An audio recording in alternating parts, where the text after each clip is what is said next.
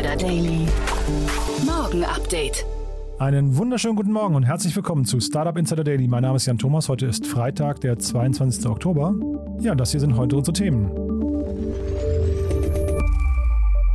Flixbus übernimmt Greyhound äh, und damit den größten Busbetreiber in den USA. Der Europäische Innovationsrat stellt 363 Millionen Euro für europäische Startups bereit. Das Podbike Frika startet seine Testfahrten in Deutschland. Die US-Staatsanwaltschaft nimmt Mark Zuckerberg persönlich ins Visier. Und traurige Nachrichten für alle Apple-Fans. Das neue 25 Euro teure Poliertuch ist bis Dezember ausverkauft. Heute bei uns zu Gast im Rahmen der Reihe Investments ist Daniel Wild von Mountain Alliance. Ja, und ihr habt es ja gerade gehört, Flixbus kauft den größten Busbetreiber in den USA und genau darüber haben wir gesprochen.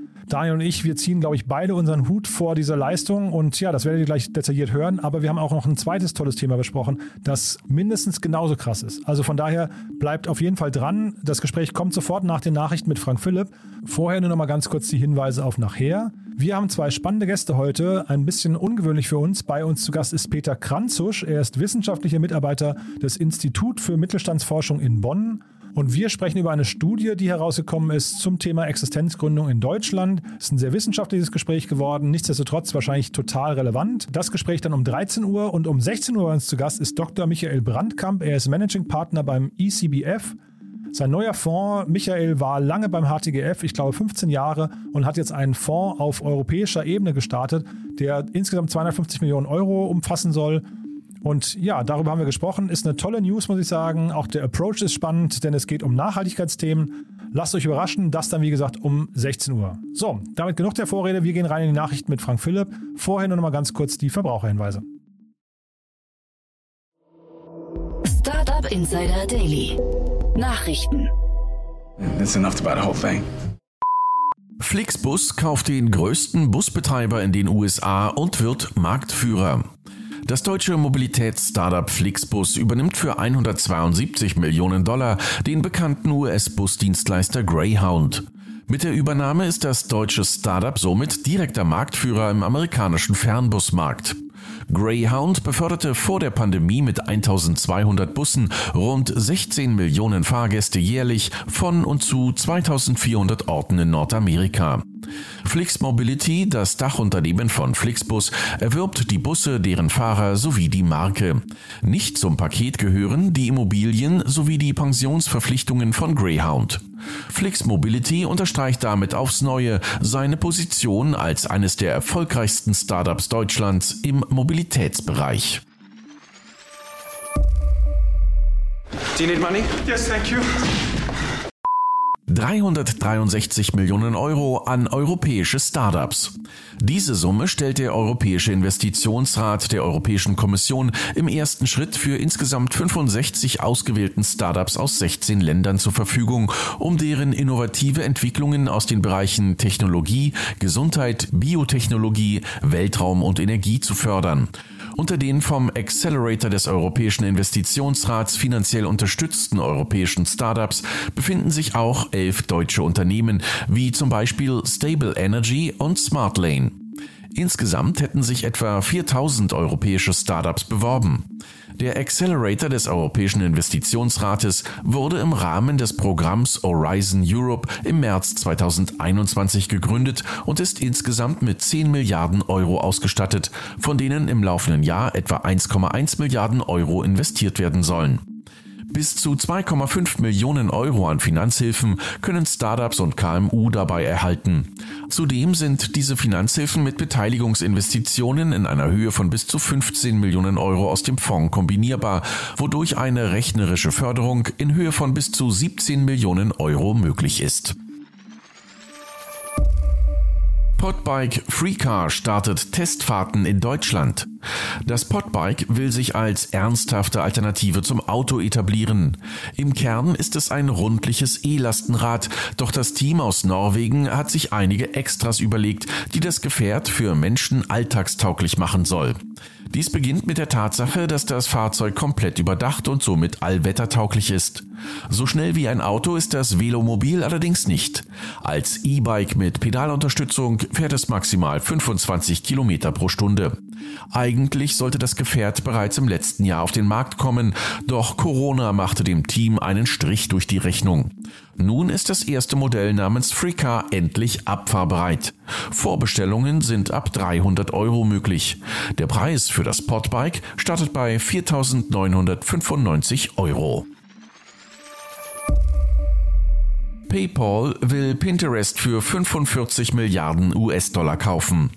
Der Bezahldienst PayPal möchte für 45 Milliarden US-Dollar das soziale Netzwerk Pinterest kaufen, wie Bloomberg unter Berufung auf Insider berichtet. Dazu seien die beiden Tech-Firmen bereits seit längerem im Gespräch. Die Verhandlungen sollen bis Anfang November abgeschlossen werden. Der geplante Kauf von Pinterest lässt vermuten, dass sich PayPal weiter weg von einem reinen Bezahldienstleister entwickeln möchte. Erweiterungen der App mit Sparkonten und Aktieninvestitionen deuten bereits auf das geplante Ziel hin, sich zu einer Super-App nach chinesischem Vorbild zu wandeln. PayPal erwartet einen Anstieg seiner aktiven Nutzerinnen und Nutzer von 403 Millionen auf 750 Millionen bis Ende 2025. Mit dieser Reichweite sieht sich der Bezahldienstleister dann auf Augenhöhe mit Unternehmen wie Facebook oder Amazon. US-Staatsanwaltschaft nimmt Mark Zuckerberg persönlich ins Visier. Obwohl der Skandal um Cambridge Analytica bereits fünf Jahre zurückliegt, ist der Fall für den Generalstaatsanwalt von Washington, Carl Racine, noch nicht erledigt. Aus diesem Grund ist er bestrebt, den Facebook-Chef zur Verantwortung zu ziehen und eine Milliardenstrafe zu verhängen. Die Klage gegen Facebook wurde bereits im Jahr 2018 eingereicht. Jetzt hat Racine den Facebook-Chef persönlich auf die Liste gesetzt, da die fortlaufenden Ermittlungen gezeigt hätten, dass Zuckerberg an Entscheidungen rund um Cambridge Analytica beteiligt gewesen sei und eine viel aktivere Rolle gespielt habe als zuvor bekannt. Racine wirft Facebook in seiner Klage unter anderem vor, Nutzerinnen und Nutzer falsch über die Weitergabe ihrer Daten an Dritte informiert zu haben. Ein Facebook-Sprecher wies die Vorwürfe zurück. Sie seien sowohl gegen das Unternehmen als auch gegen Zuckerberg unbegründet, sagte er dem Wall Street Journal. No, we are showing very healthy growth in these sectors. Tesla ist 2021 die am schnellsten wachsende globale Marke. Mit einem Wachstum beim Markenwert von 184 Prozent rast Tesla derzeit seiner Konkurrenz davon. Dies geht aus einer neuen Studie der internationalen Markenberatungsfirma Interbrand hervor. Erst im Jahr 2020 ist Tesla in die Top 100 Rangliste von Interbrand eingestiegen und liegt mittlerweile auf Platz 14, was eine Verbesserung von 26 Plätzen gegenüber dem Vorjahr bedeutet. Weiterhin unangefochten auf Platz 1 der globalen Brands liegt Apple. Der Gesamtwert aller Top 100 Brands im vergangenen Jahr habe massiv zugenommen.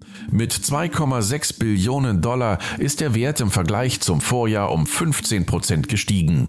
Das sei die größte Wachstumsrate in den vergangenen 22 Jahren Interbrands jährlicher Rangliste. One of the wettest we've ever seen from the standpoint of water. Trump plant eigene Social-Media-Plattform. Truth Social, so soll das alternative soziale Netzwerk des früheren US-Präsidenten Donald Trump heißen. Im November plane er, das Netzwerk für geladene Gäste zu starten. Anfang 2022 soll es dann landesweit geöffnet werden. Sein Ziel sei es, der Zitat Tyrannei der großen Tech-Unternehmen die Stirn zu bieten. Wir leben in einer Welt, in der die Taliban eine riesige Präsenz auf Twitter haben, aber euer liebster amerikanischer Präsident zum Schweigen gebracht wurde, ätzte Trump gegen die sozialen Medien. Twitter, aber auch Facebook und YouTube hatten Trumps Konten im Januar kurz vor dem Ende seiner Amtszeit gesperrt. Auslöser war unter anderem die Erstürmung des US-Kapitols durch Anhänger Trumps und dass er Sympathie für die Angreifer bekundete. Drogenbanden kontaktieren Kinder über Videospiele. Wie ein aktueller Fall aus Mexiko zeigt, setzen Drogenbanden beim Rekrutieren neuer Mitglieder auch auf Games und soziale Netzwerke. Davor warnte der für Sicherheitsfragen zuständige Staatssekretär Ricardo Mejia am Mittwoch. Bei dem Fall handelte es sich um drei Kinder im Alter von 11 bis 14 Jahren aus dem Bundesstaat Oaxaca, die nach einer Kontaktaufnahme übers Internet verschwunden waren und erst deutlich später wieder auftauchten. Einem der Kinder wurde demnach über das kostenlose Handyspiel Free Fire ein Job angeboten. Seine Aufgabe war dabei die Überwachung von Funkfrequenzen, um beispielsweise vor Polizeipräsenz zu warnen. Für seinen zweiwöchigen Einsatz erhielt er 8000 Pesos, umgerechnet 340 Euro. Auch in Deutschland wird davor gewarnt, dass Kriminelle Ingame-Chats nutzen, um Kinder und Jugendliche zu kontaktieren. Innovation. Die 100 innovativsten Städte der Welt. Die von der deutschen Finanzdienstleistungsplattform Finom veröffentlichte Rangliste möchte aufzeigen, welche Städte weltweit führend beim Entwickeln neuer Ideen und Lösungen für die Geschäftswelt sind und in welchen Branchen sie sich besonders hervortun. Auch Forschungs- und Entwicklungsausgaben von Unternehmen, staatlichen Organisationen und Universitäten sowie die Förderung von Startups wurden berücksichtigt. Auf den ersten drei Plätzen des Rankings befinden sich San Francisco, Beijing und New York. Paris liegt als bestplatzierte europäische Stadt auf dem achten Platz, Berlin auf dem 13. und München auf dem 18. Platz. Stuttgart auf Platz 34, Köln auf Platz 52, Hamburg auf 56, vor Frankfurt am Main auf Platz 57. Daily Fun Fact. Apple Poliertuch bis Dezember ausverkauft.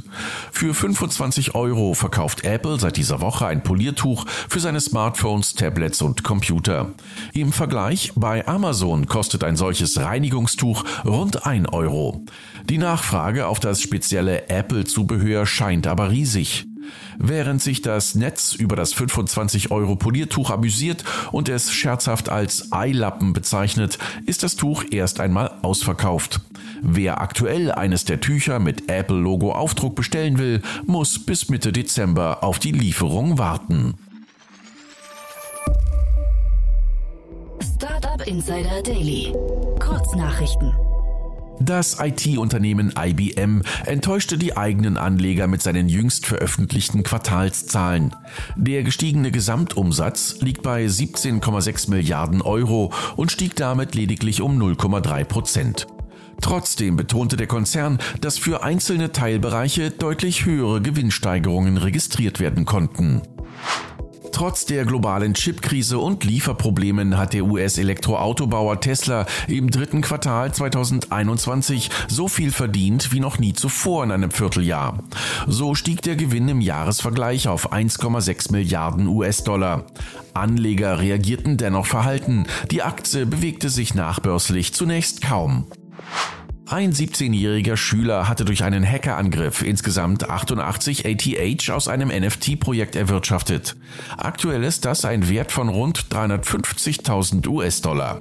Auch wenn der Schüler dies als Spaß empfand und den Gewinn kurze Zeit später zurücküberwiesen hat, sorgt der Fall trotzdem für Sicherheitsbedenken. Die Deutsche Post DHL Group hat die Zahl der Packstationen in Deutschland in den letzten zwei Jahren auf 8200 Automaten erweitert. Grund dafür ist das hohe Interesse von Versendern und Empfängern am Packstationsservice. Bis Ende des Jahres 2023 sollen insgesamt 15.000 Packstationen zur Verfügung stehen. Nachdem das Softwareunternehmen SAP letztes Jahr durch eine Krise ging, präsentiert CEO Christian Klein das Unternehmen nun im guten Zustand. So konnte für das dritte Quartal ein Umsatzwachstum von 5% auf 6,84 Milliarden Euro bekannt gegeben werden. Die Wachstumsrate bei der Kernsoftware S4 HANA Cloud steigt im stabilen zweistelligen Bereich. Und das waren die Startup Insider Daily Nachrichten vom Freitag, den 22. Oktober 2021. Jetzt geht es weiter im Programm mit Investments und Exits. Achtung, Risikohinweis. Startup Insider übernimmt keine Gewähr für die Richtigkeit börsenrelevanter Informationen und spricht keinerlei Anlageempfehlungen aus. Startup Insider Daily. Investments und Exits. Also, ich freue mich mal wieder. Daniel Wild ist hier von Mountain Lions. Hallo Daniel. Hi Jan, immer gern dabei. Ja, und äh, der Tag könnte nicht besser sein. Es sind zwei Themen wie für uns gemacht, glaube ich, ne? Ja, ganz genau. Und ein Thema hatten wir schon, nämlich Flixbus. Äh, vor ein paar Monaten haben wir über die Runde gesprochen. Und jetzt nutzen sie das Geld aus der Runde und kaufen Greyhound. Das ist das erste Thema. Und äh, das zweite Thema ist auch sehr spannend, doch dazu später. Genau. Und also hier mit Flixbus, das hat mich wirklich, da musste ich mir erstmal die Augen reiben, weil da, da, also ich habe es nicht geglaubt. A, nach Corona, die, weil man muss ja davon ausgehen, Flixbus hat, hat keine leichte Zeit in Corona gehabt. Und dann auch noch so eine Übernahme, ne? Ja, also ich finde diesen Deal faszinierend und erstaunlich aus unheimlich vielen äh, Aspekten und Winkeln. Also ich glaube, da gibt es mindestens drei Perspektiven, von der wir auf diesen Deal draufschauen können und uns verwundert die Augen reiben. Nicht nur das, was du gerade gesagt hast. Vielleicht fangen wir mal ganz simpel mit den Zahlen an. Also erstmal ist Greyhound die Ikone des amerikanischen Reisens. Wie viele Songs es dazu gibt und so, ich meine, das ist der Hammer. Ja? Also Greyhound gibt es seit, keine Ahnung, wahrscheinlich 100 Jahren oder so. Ja? Ähm, Greyhound hat im Jahre 2020 760 Millionen US-Dollar Umsatz gemacht und im Jahre 21 deutlich runtergefahren, klar auch wegen Corona natürlich, 423 Millionen. Hat dabei einen Verlust gemacht von 15 Millionen in 20 und 12 Millionen Dollar in 21. Also, jetzt kann man sagen, okay, früher fast eine Milliarde Umsatz, jetzt irgendwie eine halbe Milliarde und den Umsatz haben sie ein bisschen reduziert, haben übrigens ja auch einen Headcount ihre Leute stark abgebaut. Aber das ist jetzt ja keine Riesenkatastrophe, gerade nicht für so ein altes Business. Aber der Besitzer wollte schon länger verkaufen und jetzt verkaufen sie an Flixbus für 172 Millionen. Und was ich daran jetzt so wahnsinnig finde, von den Zahlen her gesprochen ist, also nochmal, ein Business, was eine halbe Milliarde Umsatz macht und im Jahr davor eine Dreiviertelmilliarde, ist mit 172 Millionen US-Dollar bewertet. Übrigens, Upfront zahlen sie 140 und dann nochmal über Zeit die nächsten äh, 32. Und kannst du dir diese Zahlen erklären? Weil, also ich meine, da, da, kommt man ja wirklich ins, ins Grübeln, oder? Genau, also, also man muss ja sagen, das ist A, muss ich sagen, super Chapeau an die Jungs. Ja, André Schwemmlein, Jochen Enger, Daniel Kraus, also klatschen, ja, das ist super. Aber man muss ja auch sagen, was bedeutet das, den Deal so abzuziehen? Also ein bisschen böse gesagt könnte man auch sagen, es ist AOL kauft Time Warner. Passt vielleicht nicht ganz, aber hier kauft ein Busbusiness ein anderes Busbusiness. Das Geile ist, das Busbusiness, was kauft, ist ein deutsches Startup, was 2012 gegründet wurde, jetzt also irgendwie neun Jahre alt ist. Und jetzt kommen nämlich die Umsätze von, von äh, Flixbus. 2019 haben die 970 Millionen Umsatz gemacht und 61 Millionen Verlust. Jetzt gehen wir davon aus, dass 20 und 21 für die auch nicht einfach war. Vielleicht sind sie, haben sie es trotzdem gehalten, aber kann man sich höchstens vorstellen, dass sie es gehalten haben. Also jetzt ist das ein Business, was mit auch unter einer Milliarde Umsatz drei Milliarden wert ist. Das heißt, hier hat ein identisches Business. Menschen fahren in Bussen von Stadt A nach Stadt B. Das eine Ding ist bewertet mit dem drei- bis vierfachen Umsatz und das andere ist bewertet mit irgendwie einem 20 Prozent oder 25 Prozent oder vielleicht vom letzten Umsatz her ein Drittel des Umsatzes. Aber man muss halt sagen, also die Flixbus-Jungs exekutieren halt wirklich weltmeisterlich, oder? Das ist so mein Eindruck. Also die, die machen wenig Fehler, finde ich ähm, haben an allen Fronten schon gezeigt, also auch jetzt mit Flix, ähm, mit Flix Train oder sowas, dass sie einfach also sehr, sehr fokussiert in bestimmte Märkte reingehen und wahrscheinlich ist es in den USA genauso. Ich könnte mir vorstellen, das ist auch so ein Abwehrmanöver, also man von Greyhound jetzt, man wusste, man kann diese Schlacht vielleicht langfristig gar nicht gewinnen, oder? Ja, das kann sein. Und man muss natürlich auch eins sagen, ne? bei aller Vergleichbarkeit, die ich eben aufgezählt habe und die zu Augenreiben führt, ob der Zahlen und der unterschiedlichen Bewertungen, ist natürlich auch klar. Flixbus ist super. Die Jungs haben eine Plattform gebaut und diese Plattform vermittelt Tickets. Und in Bayern haben sie angefangen, inzwischen sind sie europaweit und expandieren weltweit. Das hatten wir damals gesagt, als wir letztes Mal darüber gesprochen haben, über die 650 Millionen, die die eingesammelt haben. Haben wir gesagt, okay, wofür wird das Geld verwendet? Vor allen Dingen für Expansion und auch in den USA. Und da muss man sagen, super, Ziel erfüllt. Drei Monate später, vielleicht wussten sie es auch schon, haben sie es gemacht. Aber deren Plattformgeschäft ist ja sexy, weil es Asset Light ist die besitzen bisher keine Busse. Betonung auf bisher. Ja, ja, genau. Ändert sich gerade, ne? Genau. Und das ist ja das Interessante. Also, sie sind jetzt quasi von Asset Light auf Asset Heavy, weil plötzlich gehören ihnen 1000 Busse. Ich glaube, bestimmt sind die so fünf Jahre alt oder so. Ähm, gleichzeitig, ich glaube natürlich, die werden den klaren Plan haben zu sagen, okay, Stück für Stück werden sie es wahrscheinlich wieder auf Asset Light drehen, weil ich kann mir nicht vorstellen, dass sie plötzlich anfangen wollen, tausende Mitarbeiter zu haben. Jetzt übernehmen sie mal Mitarbeiter und Busse. Aber wahrscheinlich werden sie das Stück für Stück versuchen, wie in Europa, auf sie sind die Plattform und die anderen sind die Operator zu drehen. Ich, hab, ich erinnere mich nicht mehr ganz genau äh, in Amerika, es gibt ja dann auch sehr viele so Busstationen, ne? diese, diese Busbahnhöfe oder sowas. Ja. Äh, mhm. Sind die auch von Greyhound betrieben, weißt du das? Nee, ich glaube nicht, dass sie, also ich weiß es nicht, aber ich, ich bin ja auch in den USA, habe dort studiert auch, also ich bin auch schon Greyhound gefahren. Ich glaube nicht, dass die ihre eigene Station haben, erinnere ich mich nicht, sondern ich glaube, das ist eher wie bei uns, gibt also Busbahnhofe. Nur ist halt Greyhound der de facto Player, also das ist quasi synonym für Überlandbusse, ist dort Greyhound. Nur, muss man ja sagen, in Deutschland hat Flixbus das geschafft. Ich glaube, die Flixbusse haben 90 Prozent des deutschen Busmarkts zwischen Städten. Ja, und was würdest du jetzt aus Markensicht sagen, weil du jetzt gerade sagst, ein Synonym, so ein Synonym gibt man ja auch nicht auf, so ein Hausholdbegriff. Ne? Äh, würdest du sagen, die geben eher in den USA Flixbus auf? Ja, das ist eine spannende Frage. Also ich glaube, natürlich ist ihre Marke wichtig. Ich kann mir nicht vorstellen, dass die Ikone, den ikonischen Namen äh, Greyhound sterben lassen. Kann mir nicht vorstellen. Vielleicht ist es Greyhound powered by Flixbus. Vielleicht kommt der äh, blaue Hund äh, auf dem grünen Bus. Aber also es steht auch da, dass sie am Anfang als zwei Businesses operieren. Und ich kann mir auch vorstellen, dass sie nachher vielleicht sagen, okay, bei bestimmten Sachen macht der Brand Sinn und bei anderen der andere. Aber klar ist, die machen jetzt ihren weltweiten Zug, setzen die fort. Und in Südamerika wird viel Bus gefahren, in Südostasien wird viel Bus gefahren. Also, ich finde das, was ich, das ist der nächste Punkt, den ich fantastisch finde. Hier ist eine Firma, eine deutsche Firma, wird hier zum Weltmarktführer durch solche Übernahmen. Siehst du da irgendwo ein Limit? Also, weil das ist ja jetzt so ein Ausrufezeichen, das sieht man jetzt in der ganzen Welt. Ne? Also, die kriegen doch jetzt wahrscheinlich auch schon wieder für die nächste Finanzierungsrunde wahrscheinlich wieder Tausende von Inbounds von Leuten, die einfach sagen, nimm mein Geld und mach daraus diese globale Firma, oder? Ja und nein. Richtig, äh, ja, glaube ich schon. Ich glaube natürlich, vor Geld werden sie nicht retten können. Das ist eigentlich ein Wunder, dass Softbank noch nicht dabei ist. Hm, ich glaube, die ja. war noch nicht drin hier. Ähm, zum Beispiel fällt gleich, gleich ein, in Südamerika gibt es eine Plattform, auch von Deutschen gegründet, Recorido das ist, die machen nichts anderes als Busvermittlung. Also so nicht unter eigener Brand, aber die vermitteln halt Busse äh, für Leute, die Bus fahren wollen. Bustickets. Ja, das ist quasi wie Flixbus, nur es ist eine reine Plattform, die an unterschiedliche Brands vermittelt und nicht wie Flixbus eine Brand. Ich glaube, es gibt da unheimlich viele Akquisitionsmöglichkeiten. Ich glaube, es gibt da auch mit Geld kann man viel machen. Ich glaube, die spannende Frage wird jetzt sein, schaffen Sie es, dieses Asset-Heavy-Modell was bisher offensichtlich nicht funktioniert hat, jetzt besser zu machen. Ja? Und die andere spannende Frage, das ist ein bisschen eine grundsätzlichere Frage, und das ist der dritte Winkel, unter dem ich diese Akquisition gerne betrachten würde. Ähm, Flixbus, sind wir super stolz drauf, ist ein deutsches Unicorn.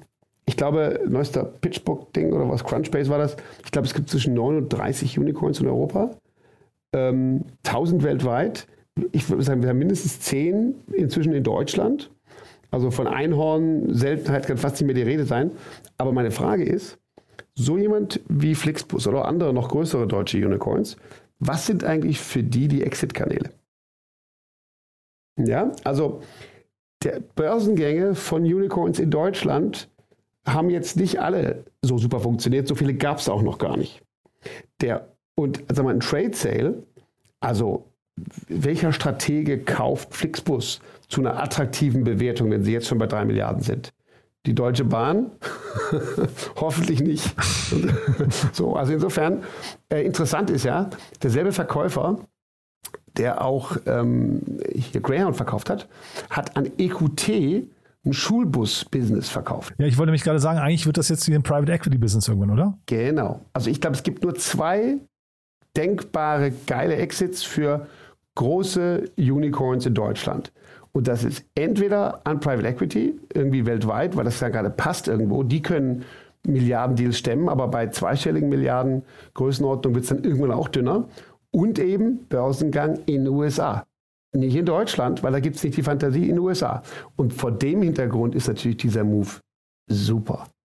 Wenn man in den USA die Börse will, ist natürlich gut, wenn man auch ein schönes, großes, sichtbares US-Business hat. Und das haben sie jetzt. Total. Und dann dafür ist das wahrscheinlich ein doppeltes Schnäppchen hinterher, ne? weil es einfach auf diese Marke einzahlt und plötzlich diese Sichtbarkeit in dem, äh, sag mal, in dem Markt, wo VC-Geld irgendwie, äh, weiß nicht, wie Milch und Honig fließt, ne? dann plötzlich äh, zu sehen ist. Ganz genau. Und wenn sie jetzt noch schaffen, quasi das jetzt ein, zwei Jahre weiterzubauen, aus dem Asset Heavy ein Geschäft zu machen, was Asset Light ist, weil die verdienen ja in einzelnen Märkten auch schon Geld, die, die Flixbusse. Ne? Das heißt, wenn sie das in den USA hinbekommen, ich glaube, dann kriegen sie da äh, doppelt Lorbeeren. Ja? A, weil sie das Geschäft haben, B, weil sie die Ikone gerettet haben und, und die vielleicht sogar in der Brand noch, noch existiert. Jetzt habe ich Sie ja gerade gelobt für Flix Train, habe gesagt, das fand ich so einen spannenden Move, aber passt der dann überhaupt noch da rein? Also will man dann nicht sogar hingehen und sagen, man konzentriert sich jetzt wirklich auf das Kernbusiness Bus, anstatt diese Schienen, vielleicht sind auch noch andere Sachen wie Flugzeug oder so mal irgendwann geplant gewesen. Ähm, also ist das nicht fast eine Defokussierung? Würde man nicht besser sagen, man macht diesen einen Weg hier mit jetzt Greyhound und dann vielleicht Südamerika und so weiter einfach konsequenter? Ja, glaube ich auch. Und ich glaube ehrlich gesagt, Flixtrain machen sie, soweit ich weiß, bisher nur in Deutschland. Oh, ja? Und meiner Ansicht nach war das klassische Multi-Point Competition. Wenn du großen Wettbewerber hast, mit denen du in einem Bereich im Wettbewerb gehst und du behagst dich da und der hat noch einen anderen Bereich, in dem der ist und du da auch angreifst, gibt das neue Dynamik. Ich sage jetzt nicht, dass sie wirklich die Deutsche Bahn angreifen können, aber ich glaube, dass Flixtrain vor allen Dingen was war, um die Deutsche Bahn zu ärgern. Und wenn die deutsche, das Schienennetz komplett getrennt würde vom Bahnnetz, hätten sie eine echte Chance. Aber solange das nicht der Fall ist, glaube ich, werden sie da können sie Achtungserfolge erzielen, aber das Business machen sie in Bussen. Genau. Das wäre, ich glaube, in UK ist es ja getrennt, ne? aber dann ist dann, da sieht man, ist die Competition dann schon zu groß wahrscheinlich, um da noch reinzugehen. Ne? Genau, ja, und die, genau, das ist, glaube ich, auch kein attraktiver Markt, jetzt gerade zur Zeit schwierig. Also insofern, ähm, ich glaube, ich glaube sehr smart, ich glaube im Busbereich, wenn sie da weltweit, überleg mal, du kannst, egal wo du hinfährst, nicht nur mit Uber, dich transportieren lassen, sondern überall über deine Flixbooks-App äh, öffentlich mit Bussen dich durch die Gegend bewegen. Genau. Ein Traum für alle Backpacker. Ja, total. Und andere. Total. Also und ich glaube auch da ist dann vielleicht so für Nahverkehr irgendwann nochmal so eine Schnittstelle, vielleicht kann man sich durchaus vorstellen, aber Flugzeug wahrscheinlich, ich hatte im Vorfeld kurz überlegt, das wäre ja wahrscheinlich dann eher so ein EasyJet-Modell oder, oder sowas in die Richtung und das ist dann wahrscheinlich auch schon wieder defokussierend, ne? Ja, glaube ich auch. Und ich glaube sogar, dass das in gewisser Hinsicht Wettbewerb ist wenn du dich fragst, ne, so ein Überlandbus, der fährt von, keine Ahnung, jetzt von Washington nach, äh, nach äh, keine Ahnung, North Carolina, nach, nach Chapel Hill, ja, da kannst du dann auch fast, wenn du ein billiges Angebot bekommst, fliegen. Das heißt, ich würde sagen, die Billigflieger auf bestimmten Strecken sind eher Wettbewerb für die. Genau, nur oft sagt man ja auch lieber, man kannibalisiert sich selbst, als dass es der Wettbewerb tut. Deswegen ja. kam ich so ein bisschen drauf. Ne? Ja, ja, ja, kann auch sein. Also ja. ich glaube, die haben im Busbereich mhm. einiges zu wachsen. Und ich könnte mir vorstellen, dass, dass das genauso weitergeht. Mega cool. Und du hast ja noch ein anderes Thema, du hast ja vorhin schon angeteasert, das äh, genauso spannend. Jetzt müssen wir gucken, dass wir nicht nochmal so, so viel Zeit da reinstellen, aber das ist ja auch cool, ne? Ja, das machen wir kürzer, aber dafür ist es größer. Ja, genau. Also, wir müssen darüber sprechen, zumal beide Börsen notiert sind und das ja auch immer ein Thema ist, was mir gefällt. Ähm, PayPal will Pinterest übernehmen. Man sagt für 70 Dollar die Aktie. Darauf ist natürlich die Pinterest-Aktie gestiegen und die PayPal-Aktie gefallen. Und ähm, aktuell steht die bei, die, also die, die Pinterest-Aktie ist bei 62 Dollar ungefähr. Und bei 70 Dollar, also dem, was der korporativer Angebotspreis ist, wäre der Kaufpreis 45 Milliarden US-Dollar. Wahnsinn. Ja, das ist, und sagen wir so, das ist schon Wahnsinn, weil da, und die PayPal sind ungefähr 290 Milliarden wert. So, klar, das ist immer so. Wenn der Käufer kauft, ähm, also wenn ein Käufer ein, ein Angebot kolportiert wird, fällt meistens die Aktie des Käufers, weil historisch auch in der, auch in der, in, in der Wissenschaft die meisten Zukäufe sind nie so toll, wie man es hofft. Ja, ich kann mir vorstellen, dass Flixbus das super macht und PayPal auch, aber das ist so die, die akademische Logik. Darum ist es oft schlechter für den Käufer als für den, der gekauft wird. Ähm, und natürlich die Fantasie jetzt bei Pinterest ist natürlich, ist natürlich da, dass man mindestens auf 70 Euro geht, wenn das der Wert ist. So, warum, jetzt fragt man sich, was? Wieso kauft jetzt PayPal Pinterest? Und hast du da eine gute Antwort? Weil ich habe die, ich habe die nicht, ja, muss ich sagen. Ja, ja, ich habe die, also ich glaube, ich habe die voll. Und wenn man ein bisschen darüber nachdenkt, ist es, glaube ich, total logisch. Ich glaube, es gibt sogar, es gibt sogar zwei Antworten, vielleicht auch dieselbe. Also klar ist, die kaufen sich Kunden. Okay. Die kaufen ja. sich unfassbar viele Kunden. Es hat PayPal schon viele Kunden, aber sie kaufen sich noch viel mehr Kunden. Ungefähr die gleiche Menge dazu, ne? Genau, richtig. Da, also das ist allein das ist ja schon mal spannend, ne? wenn du quasi davon ausgehst, dass dann viele von diesen Kunden äh, eben auch noch als Zahlungsdienstleister Kunden hast, bist du, bist du ganz weit vorne. Vor allen Dingen aber ähm, ist ja Pinterest mehr als nur dieses Pinboard, was wir kennen, mit irgendwie schönen Fotos von Einrichtungen, sondern die haben einen Deal mit Shopify gemacht, schon vor einem Jahr. Und haben bereits absolut E-Commerce-Funktionalität da drin. Das heißt, PayPal kauft sich nicht nur viele Kunden, sondern auch schon ein entstehendes E-Commerce-Business, was natürlich noch sinnvoller ist für die Zahlung, also Social Commerce. So. Und wenn man das zusammenzählt, Zahlung, E-Commerce und das Thema Kundenengine, hat man meiner Ansicht nach die drei Elemente, die eine Super-App definieren. Super-Apps kennen wir eigentlich bisher nur aus Asien. Die berühmteste Super-App ist WeChat. Das ist wie das deutsche WhatsApp, bloß viel besser. Man kann darin kaufen, man kann Zahlungen machen, man kann Kredite aufnehmen, man kann Geld investieren, man kann alles. Das ist die Definition von einer Super-App. Alipay ist es auch von, von Ant Financial. Und Grab in Südostasien ist auch schon eine Super-App.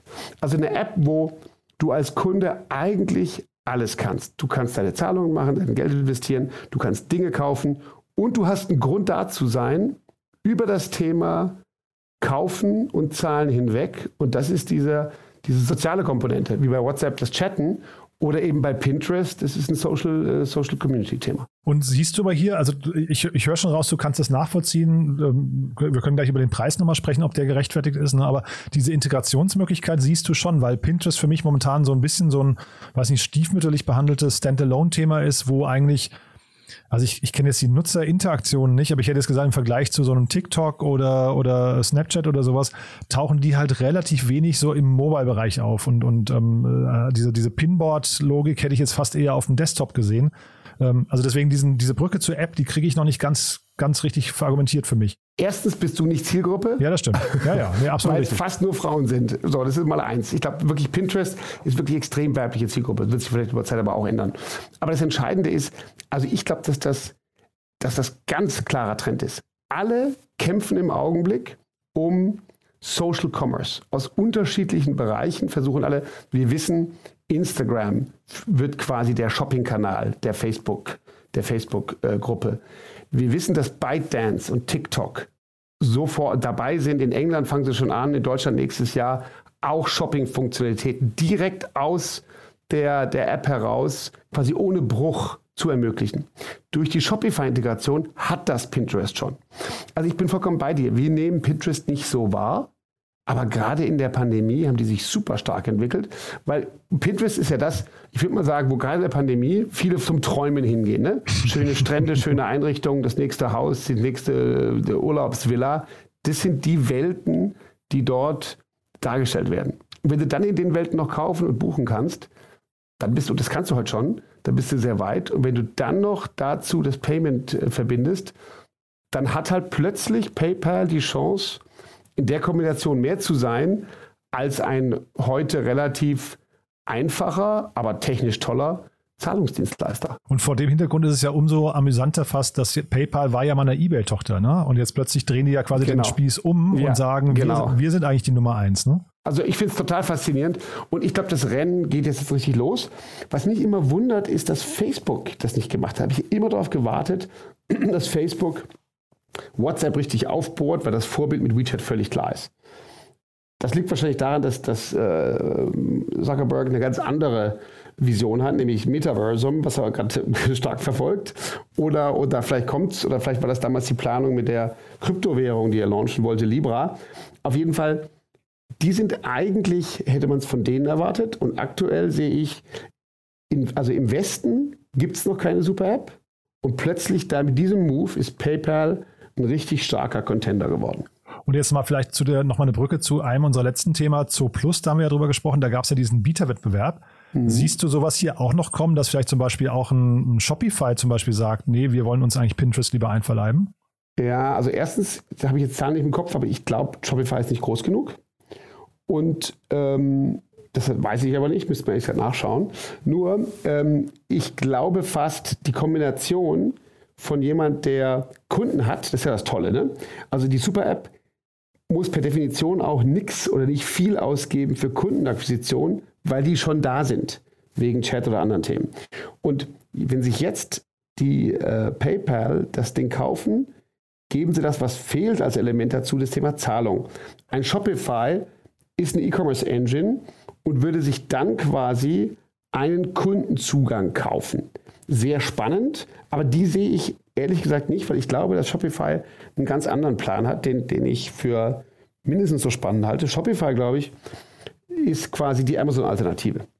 Die bauen immer mehr Ökosystem für Händler auf, ohne dass du in dem geschlossenen Amazon-System gefangen bist. Es gibt unheimlich viele Händler, die natürlich nur durch Amazon groß werden. Und viele von den Elementen, die die brauchen, auch das Thema Logistik und Services, fängt Shopify auch an zu entwickeln und anzubieten. Also ich habe hier gerade mal parallel geguckt, 187 Milliarden an der Börse. Also so ganz klein sind die dann auch nicht. Ne? Ähm, Pay Stimmt. PayPal gerade mit 289 Milliarden, also 100 Milliarden mehr. Ähm, also zumindest ins Spiel können die einsteigen, aber ich bin, bin total bei dir. Ich höre aber auch raus, ähm, wenn du jetzt über, wir hatten ja auch mal über Revolut gesprochen vor dem Hintergrund, die haben ja auch so ein bisschen Super-App-Fantasie entwickelt. Genau. Ähm, das muss aber, wenn man sowas machen möchte, zwangsläufig aus einem Unternehmen herauskommen. Also es könnte jetzt nicht zum Beispiel Shopify und Stripe zum Beispiel sagen, lass uns Pinterest zusammen irgendwie integrieren und ein gemeinsames, also so Joint Venture sieht man eigentlich gar nicht so in diesem Bereich, ne? Nee, und ich glaube, ich glaub, der Trick bei Super App ist halt, dass auch das datenrechtliche Thema super einfach ist. Am Ende geht es ja um Daten. Man muss ja auch sagen, also auch ganz klar, als Grund vielleicht noch nicht gar rausgekommen, aber das steht dahinter. PayPal will mehr Wissen über Kunden und das kriegen sie bei Pinterest. Und dieses, diese drei Sachen zusammen, also die Kunden, die Kundenquelle, den E-Commerce und die Zahlung und das in einer Firma, wo die Daten aggregiert sind und du alles weißt, das ist das, was so mächtig ist. Wenn du das als Joint Venture machst, glaube ich, mindestens in Europa, wäre das schwierig. Wer hat jetzt die Daten und wo sind die Chinese Walls und so weiter? Und die Bewertung, nochmal ganz kurz, diese 45 Milliarden, kannst du die nachvollziehen? Also ich, für, für mich ist es eine Dimension, da kann ich überhaupt nicht sagen, ab wo das richtig oder wo es auch übertrieben ist. Äh, ist das für dich plausibel? Ja, also ja, also klar. Erstens würde ich sagen, ähm, ich finde es deswegen plausibel, weil PayPal, haben wir eben schon gesagt, kauft sich super viele Kunden dazu und strategisch ist es ein wichtiger Schritt. Und im Verhältnis dazu ist es irgendwie mit, keine Ahnung, ein bisschen mehr als 10 Prozent, 10, 15 Prozent vom eigenen Wert ist es, glaube ich, vertretbar. Ne? Aber ich, so wenn ich da kurz einhaken darf, Daniel, also 450 Millionen Nutzer, das kann man dann ganz leicht rechnen, 45 Milliarden sind wir bei 100, 100 äh, Dollar pro Nutzer. Das ist schon auch ein Wort, ne? Ja, aber das wiederum, würde ich sagen, super Preis. Ja, okay, cool. Ja.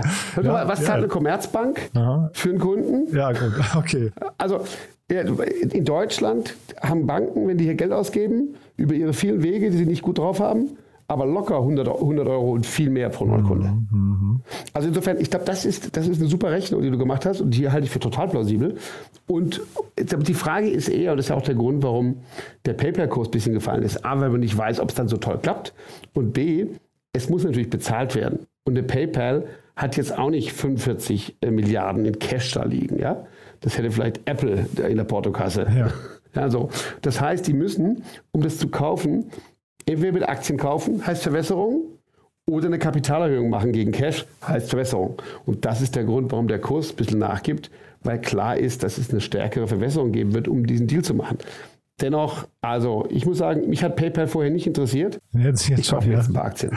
Cool. Schönes Schlusswort. Du, Daniel, hat riesen, riesen Spaß gemacht. Waren zwei mega coole Themen, muss ich sagen. Äh, gerne, bring, bring sowas gerne wieder mit, ja? Sehr gerne, Jan. Bis zum nächsten Mal. Startup Insider Daily, der tägliche Nachrichtenpodcast der deutschen Startup-Szene. So, das war's für heute Vormittag. Das war Daniel Wild von Mountain Alliance und ich glaube, ich habe nicht zu viel versprochen. Es waren zwei super spannende Themen. Ich bin wirklich ganz baff. Hoffe, es hat euch auch gefallen. Wenn dem so sein sollte, wie immer die Bitte, teilt diesen Podcast gerne in eurem Bekannten- oder Freundeskreis. Wir freuen uns immer, wenn wir noch mehr Menschen erreichen, die ja, sich irgendwie für Startups interessieren, für Innovationen, für Fortschritt, für die Themen von morgen. Und ja, vielleicht überlegt ihr mal kurz, wer da in Frage kommt oder ihr teilt das Ganze einfach auf LinkedIn, Instagram oder dem sozialen Netzwerk eurer Wahl. Dafür schon mal vielen, vielen Dank und ja, ansonsten euch ein wunderschönes Wochenende. Falls wir uns nachher nicht hören sollten, um 13 Uhr geht es hier weiter mit Peter Kranzusch, dem wissenschaftlichen Mitarbeiter des Instituts für Mittelstandsforschung in Bonn zum Thema Existenzgründung in Deutschland. Und dann um 16 Uhr Michael Brandkamp, Managing Partner vom ECBF. Da geht es, wie gesagt, um einen neuen 250 Millionen Euro schweren Fonds, der in Nachhaltigkeitsthemen investieren wird. Also Zwei tolle Themen. Ich hoffe, wir hören uns wieder. Falls nicht, wie gesagt, schönes Wochenende und dann spätestens bis Montag. In diesem Sinne, alles Gute. Ciao, ciao.